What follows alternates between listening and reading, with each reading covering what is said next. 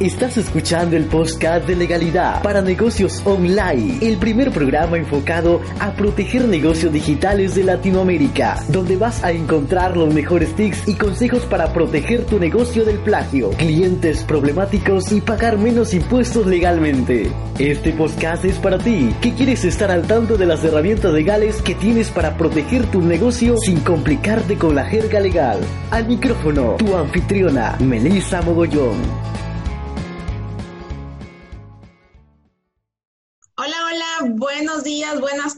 Noches, donde sea el momento que me escuches en esta entrevista. El día de hoy he querido traer al podcast, el primer video podcast también de, del canal, a la agencia de comunicación visual Benedetti Design, que son los capos que me han ayudado en hacer el rebranding, el rediseño y toda, bueno, ellos les van a explicar básicamente porque mi página está con muchas cositas pendientes ahí. Ellos me han ayudado a solucionar varios temas. Por cierto, recuerda que en este episodio te tengo un regalo. Ve al link melisamogollón.com barra regalo y vas a poder acceder completamente gratis al videotaller con tips legales para generar confianza en tus potenciales clientes y vender más. Y antes de continuar, quiero contarte que este podcast está patrocinado por mis servicios. Sí. Sí, mis servicios de packs legales, tanto si tienes un negocio offline con estrategia digital, como si ganas dinero en Internet vendiendo tu conocimiento. Y puedes acceder a ellos mediante el link melisamogollón.com barra servicios. Y ella es Susana, él es Henry y el de en medio es el jefe de la agencia, digámoslo así. ¿Cómo están chicos? Muy bien, gracias. Ellos eh, ya tienen su agencia de ocho años, ya están en el mercado, tienen mucha experiencia, tienen un portafolio muy interesante, así que, sin más, me paso a preguntarles. Tengo entendido que ellos son venezolanos. ¿Ya cuánto tiempo llevan en el Perú ustedes? Mm, no más de año, dos meses. Ay, qué bueno. ¿Y eh, cómo les ha tratado el Perú? ¿Cómo ha sido su experiencia ya estando aquí en el Perú? Muy, muy bien, gracias a Dios eh, bebé, Graciano José, nació acá en el Perú en el mes de diciembre y no tenemos más que palabras de agradecimiento. A ver, vamos, de repente, eh, quiero que me cuenten cómo es que ustedes empezaron eh, al momento ya de eh, iniciar este emprendimiento de Benedetti Design. ¿Cómo nació? Yo trabajaba para un diario muy importante allá en Venezuela, Venir Publicidad, y por aquellos años estaba entrando, pues, con mucha fuerza el tema del Internet. Eh, todo lo que era la presencia en Internet para las empresas medianas y pequeñas. Entonces mis clientes me pedían páginas web, páginas web, páginas web, y bueno, por allí yo empecé un, ese emprendimiento personal. Y bueno, a través de los años fui adquiriendo experiencia y posteriormente para complementar realmente lo que ya venía haciendo por varios años como empírico. Una vez que yo formalizo mis estudios, pues se abre un abanico de opciones, de servicios, este, una manera distinta de hacer las cosas más profesional. Y bueno, de allí surge, pues, en principio Susana empezó por curiosidad y hoy por hoy es prácticamente la, la mano derecha del negocio. Sí, tengo que decirles que Susana es un gas bajo la manga que tiene Henry. Ha ayudado muchísimo en el proyecto. A ver, Quiero, quiero preguntarles ya chicos, ya que más o menos estamos en contexto un poquito más sabiendo qué es lo que hacen ustedes. Eh, si ya no ven a Susana y Graciano José, es porque se ha ido a, a hacer su lonchecito él. Así que vamos a continuar mientras tanto con Henry. Y vamos por el inicio. Henry, ¿Qué es un rebranding y cuándo es el momento perfecto para hacer uno? Ok, Melissa. Bueno, un rebranding, eh, las marcas tienen su periodo de refrescamiento. Hay marcas más longevas que otras, pero eh, ¿qué ocurre a nivel de emprendimiento? Normalmente la gente comienza eh, con la sensación de hacerlo todo, todo en casa, pues. Entonces, por lo general, pues, ocurre de que hacen una identidad para probar el concepto, luego el negocio crece y ya la misma dinámica del negocio les exige tener una imagen de mejor calidad. Entonces ya en ese momento es donde toca hacer el rebrand. Claro, ahora si una persona, un emprendedor cuenta con los recursos y está consciente de lo prioritario que debe ser esto en su proyecto, pues puede hacerlo desde un inicio, pues de la mano de un profesional y de una vez ya resolver el asunto, ¿no? Que es directamente lo que yo hice. Primero quise validar la idea, el mínimo, como quien dice, el mínimo producto viable, la mínima web posible. Eso sí, me enfoqué mucho en los textos. Te saludo aquí, Mila Kizer, tú que me ayudaste con los textos. Y lo único que quise en esta oportunidad es darle una, um, un mejor acompañamiento visual, que para eso nos, me ayudaron mucho ustedes. Y dime, ¿cómo, ¿cómo así llegamos al logo que ahora ya tengo? Cuéntanos un poquito la historia. Nosotros partimos, eh, primero viendo tu sitio web, nos dimos cuenta que la base era mejorar la identidad gráfica. Teniendo esto en cuenta, te pasamos un formulario de brief donde te hicimos una serie de preguntas orientadas a, digamos, identificar esos elementos que te marcan como, o, que te, digamos, te identifican como persona, como negocio. Entonces, esos elementos resaltantes de los cuales podíamos tomar un concepto para poder comunicar a través de la identidad. Entonces, este, luego de eso, pues nos dimos cuenta de que dentro del BRIES, tú tenías un anhelo bien interesante de asociar tu marca de alguna manera con la región de donde tú eres en Perú, que en este caso es Piura, ¿no? El departamento o la provincia de Piura. Y allí, bueno, nosotros hicimos una conceptualización, haciendo investigación de aquellas cosas que identificaban a esa región. Entonces, pues nos dimos cuenta que tienen una cultura muy amplia, muy variada y había una danza llamada el, pacacito. Entonces, en ese sentido, pues hicimos, digamos, un estudio de esas imágenes. Este, Yo lo bailé. ¿ah? sí, de esas imágenes este, que encontramos en la web referentes a ese baile. Nos dimos cuenta, pues, que investigando estas imágenes en la web, eh, vimos que en este baile o en esta danza tradicional de esa zona, las vestimentas eran muy cargadas de color y de líneas, y estas líneas formaban formas geométricas. Entonces, eso nos dio muchas pistas, pues, como en este caso, para nosotros, digamos, ejecutar la identidad. Otra de las cosas interesantes fue que tú habías comentado en el brief que si te gustaría ser identificada con una planta, pues tú hablaste de la flor de loto. Eso fue otra cosa determinante que nos ayudó a, llegar al concepto de tu identidad. Entonces, eh, para hacer el isotipo, estuvimos explorando la idea de usar la, monografía o el monograma de la M, ¿ok? y en este caso resultó de un bigrama porque son dos M's, dos M's que se cruzan, ¿ok? Quizá en primer momento no se ve, pero acá si descomponemos el elemento, ¿ves? Nos damos cuenta de que esto es una M y de que esto es otra, ¿ok? A primera vista nadie lo notaba. Sí, que al cruzarla forman como una especie de flor, si lo vemos en reducción, se ve como una especie de flor, pero que al cruzar las líneas que la componen, fíjate que daba justamente esos espacios, esas líneas cuadradas que se identificaban un poco con nuestra investigación de este, las bailarinas de, del pacacito. Entonces, de allí surge la idea o el concepto de, lo que es el isotipo de Melissa Mogollón.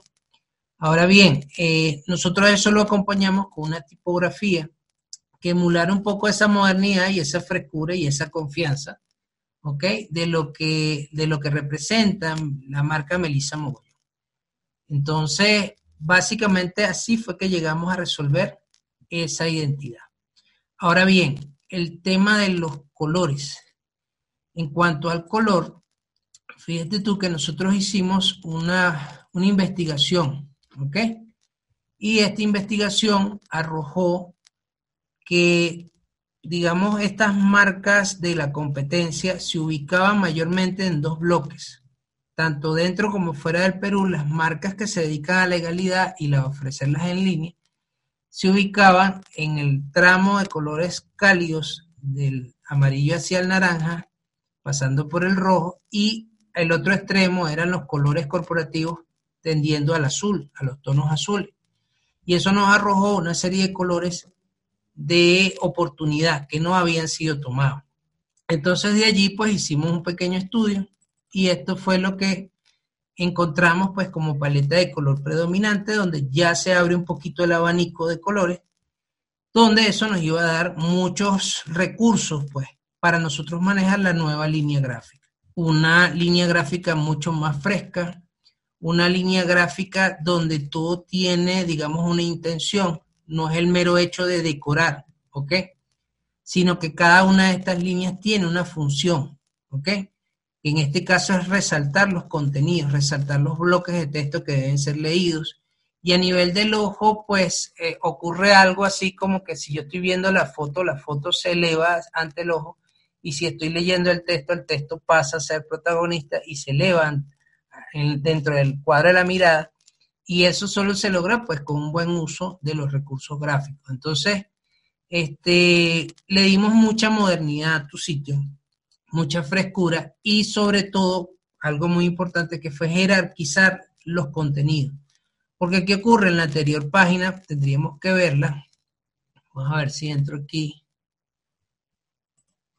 Tendríamos que verla. Era todo, el, contraste era muy, muy corto. No había casi contraste de los colores. Y resulta que... Este, Justamente eso te iba a preguntar, Henry, ¿cómo fue que ustedes encontraron mi sitio web al momento en que comenzaron a intervenir? Bueno, precisamente con qué nos encontramos, con que todo se resumía a que tú hiciste una identidad dentro de, digamos, de tu intento de, de representarte. Exacto. En tu intento de representarte con una marca hecha en casa, este, tú hiciste una identidad pues con, ciertas carencias a nivel de fundamento de diseño y con ciertas fallas. Entonces, a partir de allí, pues obviamente lo que sí se rescata de tu sitio web es que tú creaste una línea gráfica, aún sin conocer, creaste una línea gráfica fiel a esa identidad. Digamos, usando esa paleta de colores, tratando de usar esas tipografías pero ¿qué ocurrió? Que precisamente la página se percibía mm, bastante plana, o sea, los contenidos eran bastante monótonos por los colores, eh, la temperatura del color siempre era como la misma. Entonces, sobre todo en este tipo de contenidos legales, hacer poquito extenso, pues esto no era lo más recomendable. Entonces, ¿qué ocurre? Debo pues, admitir, perdón que debo de admitir que en algún momento yo misma me sentí cansada ya de mi propia identidad y llegó un momento en que le dije a Henry, no quiero saber más de esa tipografía que uso en el título.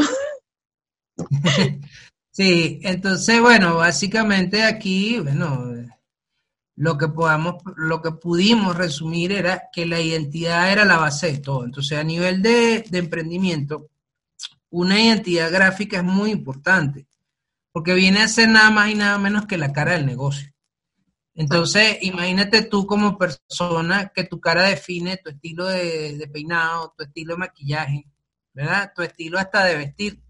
Entonces, este, no es tan distinto en el entorno de un negocio, en el entorno de una marca personal.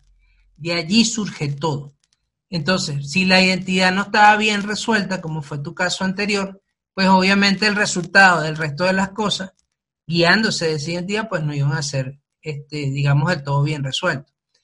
Entonces, claro, eh, nosotros al ver esto, pues llegamos a la conclusión de que había que trabajar efectivamente en la identidad gráfica, darle más alegría, más color, algo que representara un poco más esa frescura, valgan las flores para ti, o sea, esa feminidad, esa confianza que tú das, esa juventud que tiene. O sea, todos esos elementos tenían que reflejarse en esa identidad. Ahora, ¿por qué es tan importante esto? Porque recuerden que a nivel web solo tienes un instante para dar la primera impresión. Entonces son pocos segundos con que tú cuentas para que la persona entre a tu sitio web y ve el look and feel de tu página y decida si, esa, si es agradable a la vista y le invita a leer más o si por el contrario decide eh, abandonarlo e irse a otro sitio. O sea, son fracciones de segundo que tienes para enganchar a la gente y que la gente se sienta cómoda leyendo el contenido que tú le estás suministrando. Entonces, en ese sentido, pues tu página dio un salto cuántico en cuanto a línea gráfica, porque ahora sí tienes los contenidos de una manera más fresca. El ojo descansa más porque tiene como que más espacios para leer, tener pausas.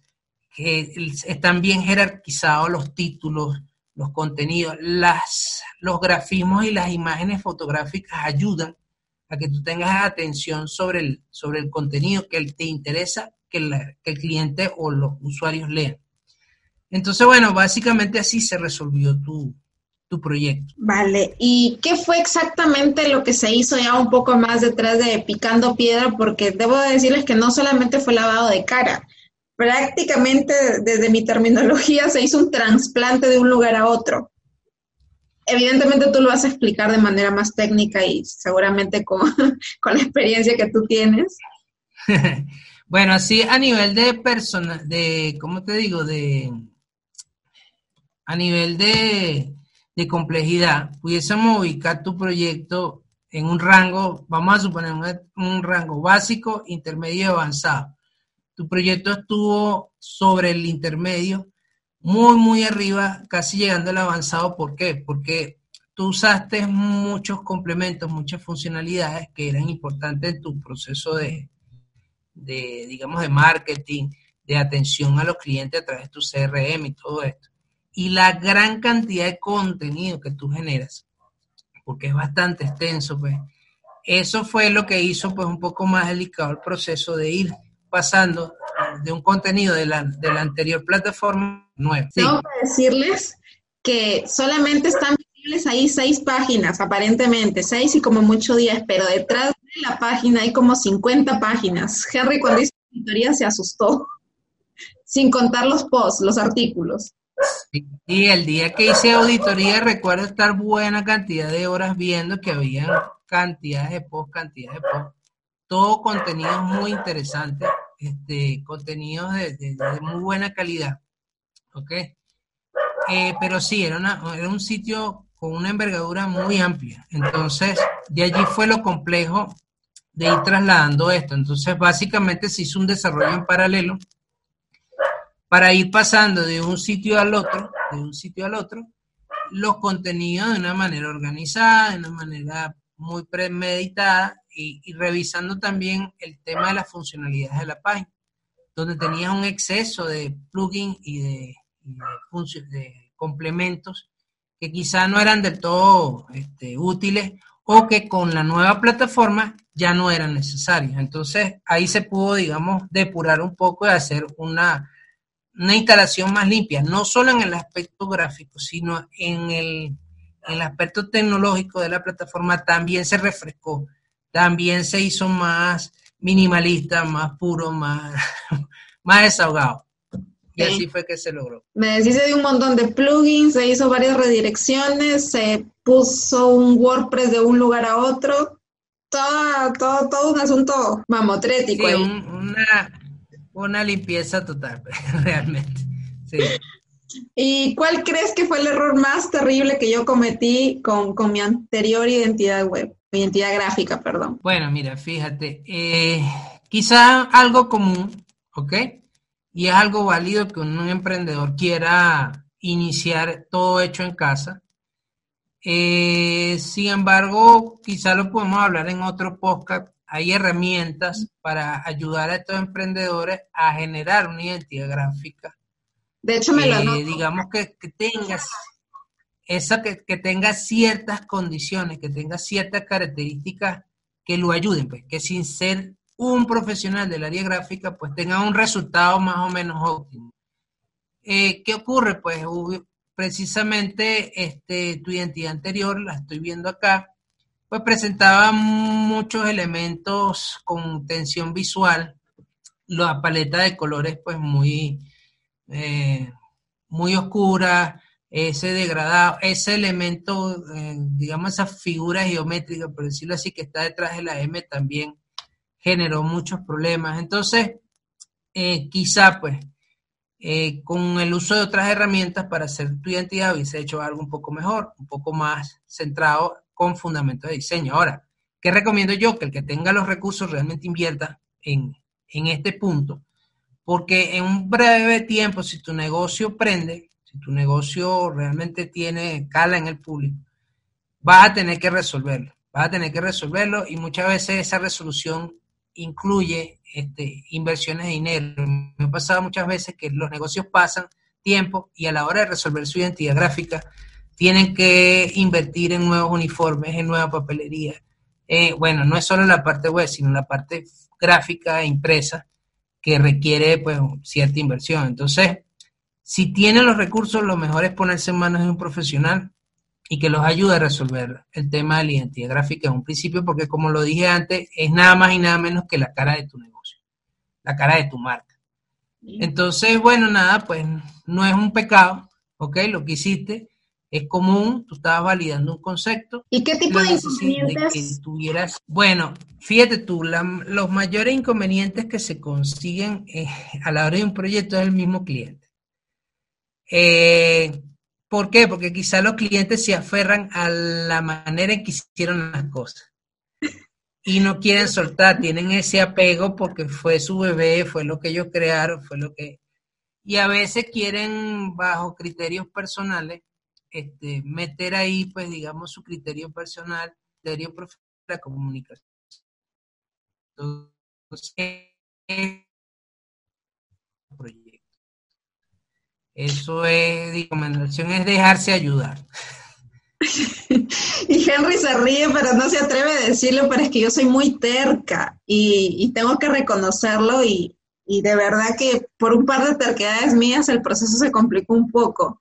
Sí, así que creo que esa es el, la dificultad más que, que, creo que ustedes tienen con nosotros los clientes, ¿verdad? Siempre tratar de venderle al cliente el por qué no o el por qué sí a veces hay aportes muy acertados del cliente, eso también es válido, ¿ok? Porque es el padre de la criatura, pues, o sea, eso no se puede negar. Este, pero nada, lo importante que pasó aquí fue que pudimos superar esa etapa y en el momento que ocurrían yo te decía, a ver, mira, Melissa, fíjate esto, fue un error por esto, por esto, por esto, y tú lo entendiste, lo captaste rápido y pudimos avanzar. Y fíjate, al final sumando, pues el esfuerzo del cliente con nuestra experticia técnica se logran proyectos interesantes como es tu caso. Y dime, Henry, ¿qué, es lo primero que debería de tener listo un emprendedor si quisiera hacer un rebranding de, una mar de su marca personal o de su propio negocio para trabajar con ustedes? Bueno, más que tener listo es, digamos, la disposición. Básicamente es eso. La disposición en que primero tiene que estar consciente que es una inversión. ¿Ok? Este tipo de trabajo cuesta dinero, eh, pero es una inversión que a futuro tiene una retribución este, innegable. ¿Ok? Podemos aquí hablar y amanecer de hablar de marcas y de casos. Nike, Nike ahorita cuánto cuesta y fue una identidad gráfica que costó como 25 dólares a un estudiante de diseño y hoy por hoy es una de las marcas millonarias de mayor valor en el mundo. Entonces, este, y de hecho, fíjate que una anécdota interesante es que el, eh, el creador de la marca, el dueño de la marca Nike, cuando vio su identidad por primera vez dijo, no me gusta, pero me voy a acostumbrar a ella. O sea, él cedió. Él, él confió en, en, la diseñadora y él cedió y dijo, bueno, nos vamos a acostumbrar a ella. Y hoy por hoy, pues, una de las... Eso es ponerse en la mano. Es, es tener exposición de que va a invertir Sí, sí. Es ponerse en las manos del diseñador y es estar en la disposición, no solo de invertir el dinero que esto vale, sino eh, en prestar la colaboración y ponerse en las manos del profesional. Eso es básicamente, porque hay técnicas dentro del proceso donde nosotros o cualquier otro diseñador te agarra y te, te hace preguntas orientada justamente a sacar esos elementos de personalidad, de valor que tiene tu negocio, que tiene tu marca, ¿ok? O tu servicio, para ser expresados en una, en una identidad gráfica. Eso es importante. Y aparte de los servicios de rebranding e implantación web, ¿qué otros servicios ustedes ofrecen en su agencia de comunicación visual? Bueno, la, la comunicación visual, Melissa, es muy amplia, ¿no? Y entonces nosotros resolvemos muchos problemas de comunicación Eh, pero traducido a términos entendibles, nosotros resolvemos, por ejemplo, contenido visual para redes sociales, lo que serían flyers, bien sean publicitarios, bien sea de mensajes o de campañas, porque las campañas tienen diferentes eh, objetivos. Algunas son de solamente posicionamiento, otras, son de reconocimiento, otras son ya así de ofrecer, eh, digamos, una, una oferta de servicio, de producto, ¿ok? Eh, también tenemos pues el hecho de hacer sitios web ya hechos en base a código, no solo a través de plataformas WordPress, sino hechos en código HTML, CSS, JavaScript. Y bueno, por ejemplo, presentaciones, presentaciones para tesis, presentaciones corporativas, eh, donde requieres infografías, por ejemplo, donde requieres ya una, ese estilo gráfico de un profesional. Entonces, básicamente ese es nuestro trabajo. Mm, no realmente estamos metidos en el marketing, no estamos realmente metidos de lleno en la publicidad, de crear campañas, de pagar publicidad. No, estamos en el, en el foco de crear el contenido visual que alimenta todos esos procesos. Entonces trabajamos no solo para el cliente final, sino que para otras agencias, agencias de marketing, agencias de publicidad, este tipo de cosas. Qué chévere. Y dime, y dime Henry, eh, aparte de, de, lo que ya estamos conversando, ¿cuáles son los tres consejos básicos que tú le dirías a las personas que nos están viendo cuando quieran considerar construir la identidad de su marca para que no cometan los mismos errores que yo? ¿Qué deben de tener presente? Si quieren validar así mínimamente su, su marca. Ok. El primer consejo sería Primero, partir de un concepto, ¿ok? Acá yo me he encontrado, y en muchos sitios, este, yo me he encontrado que hay sitios de diseño que tú vas y por una cantidad insignificante de soles te hacen cualquier cosa. Y dicen, mira, ese es tu logotipo. Entonces, realmente no carece de, de una esencia, de transmitir un concepto. Y eso es, ahí es donde está lo delicado. Yo siento que la comunicación de negocio desde la identidad gráfica tiene que transmitir un valor, ¿ok? Tiene que transmitir un mensaje. Muchas veces, obviamente, ese mensaje no es o sea, auditivo, no es un mensaje de texto porque no puedes explicar en una identidad todo lo que haces en el negocio, sino que en un lenguaje visual, o sea, de elementos, iconos, símbolos, colores, formas, las formas que componen la tipografía subliminalmente al subconsciente tú le estás diciendo, mira, somos una empresa de este tipo, somos una empresa confiable o soy una persona confiable, eh, joven, eh, fresco, eh, amigable, ¿ok?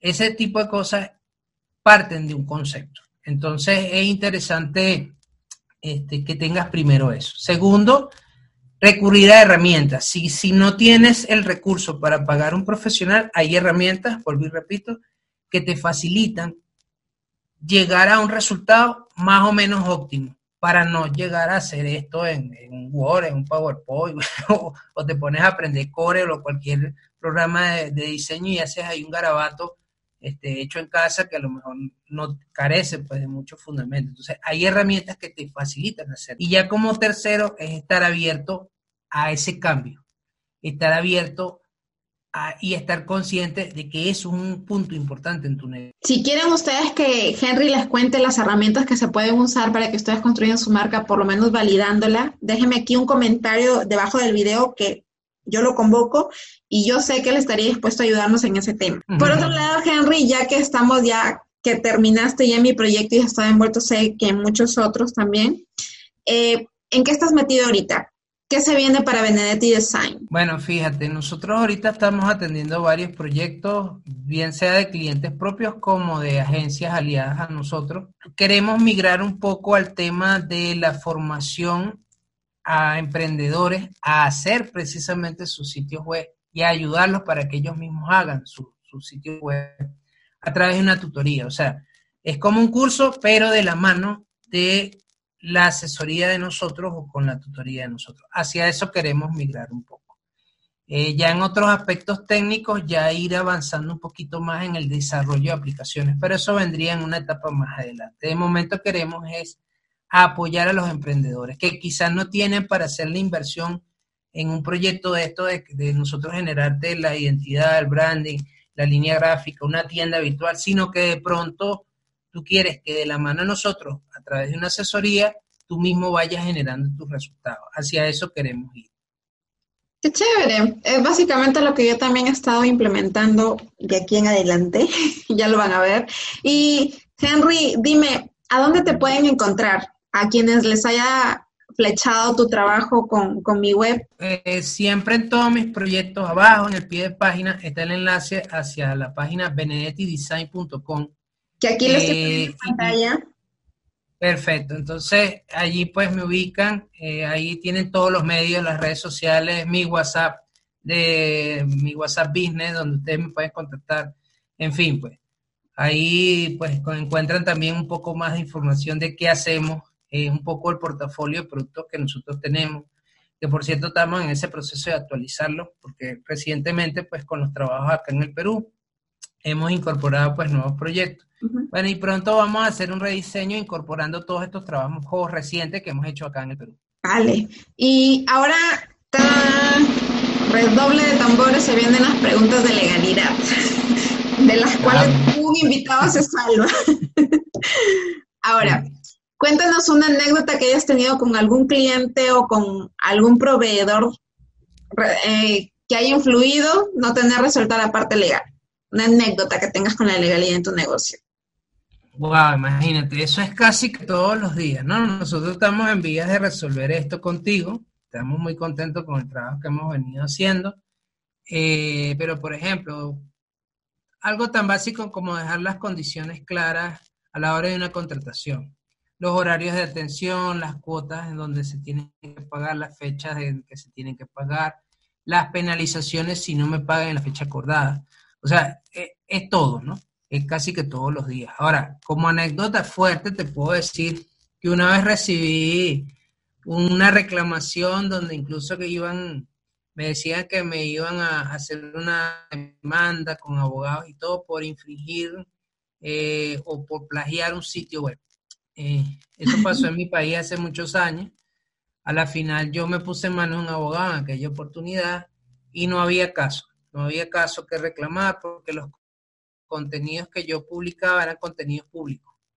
O sea, contenidos de personas que facilitaban eso y mi sitio web era un medio de divulgación.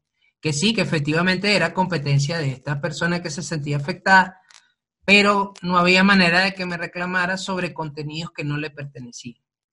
Entonces yo tenía el, consentimiento pleno de las personas para yo difundir esas actividades y no hubo caso, pues, pero sí fue el momento, digamos, más neurálgico. Que es algo muy que es algo muy frecuente, te digo, ¿ah? porque la gente cree que también, por ejemplo, en Internet, una cosa es inspirarse o estar en el mismo rubro y otra cosa es plagiar. Entonces, como que son, hay que saber cuándo eh, se da cada caso en concreto. Es por eso que no hay una receta estándar, al menos en el tema legal. Sí, bueno, en ese momento yo me di cuenta de que la Internet no es free zone, ¿ok? No es una zona libre. Eh, y gracias a Dios yo nunca infringí ningún, o sea, no plagié nunca nada de nadie. Eh, siempre fui con pie firme y de hecho cuando yo puse mi abogado, bueno, aquí está, llámenlo, ahí quedó. o sea, esa gente nunca más apareció. Entonces, este, quizá también por la experiencia que yo tenía, como dije en el inicio del negocio, yo trabajaba para un medio de comunicación muy importante, una prensa pues, de circulación nacional y, tuve bastante experiencia en esos temas. Y bueno, quizá pues no me dejé en ese sentido intimidar ni amedrentar, sino que me puse a derecho, pues mira, aquí estoy, aquí estoy con mi abogado, vamos a conversar, qué es lo que está pasando. Ellos desaparecieron. Pero ese fue un mensaje muy importante de que las redes sí o sea, las redes, el internet, sí puede llegar a una situación o Y ahí la importancia de, manejar muy bien estos temas. Más ahora yo como, como persona extranjera, pues obviamente, pues andar dentro de todos los temas legales para nosotros es muy importante. Muy, pero muy importante. Bueno, Henry, hemos culminado la entrevista de hoy. Te extiendo la invitación a una próxima vez. Quiero que nos ayudes con ese tema de ver cómo podrían las personas ayudarse a mínimamente crear una página, una página web, digamos, más o menos decente y no cometer tantos errores como en su momento yo lo hice. ¿Qué dices? ¿Aceptas en una próxima ocasión?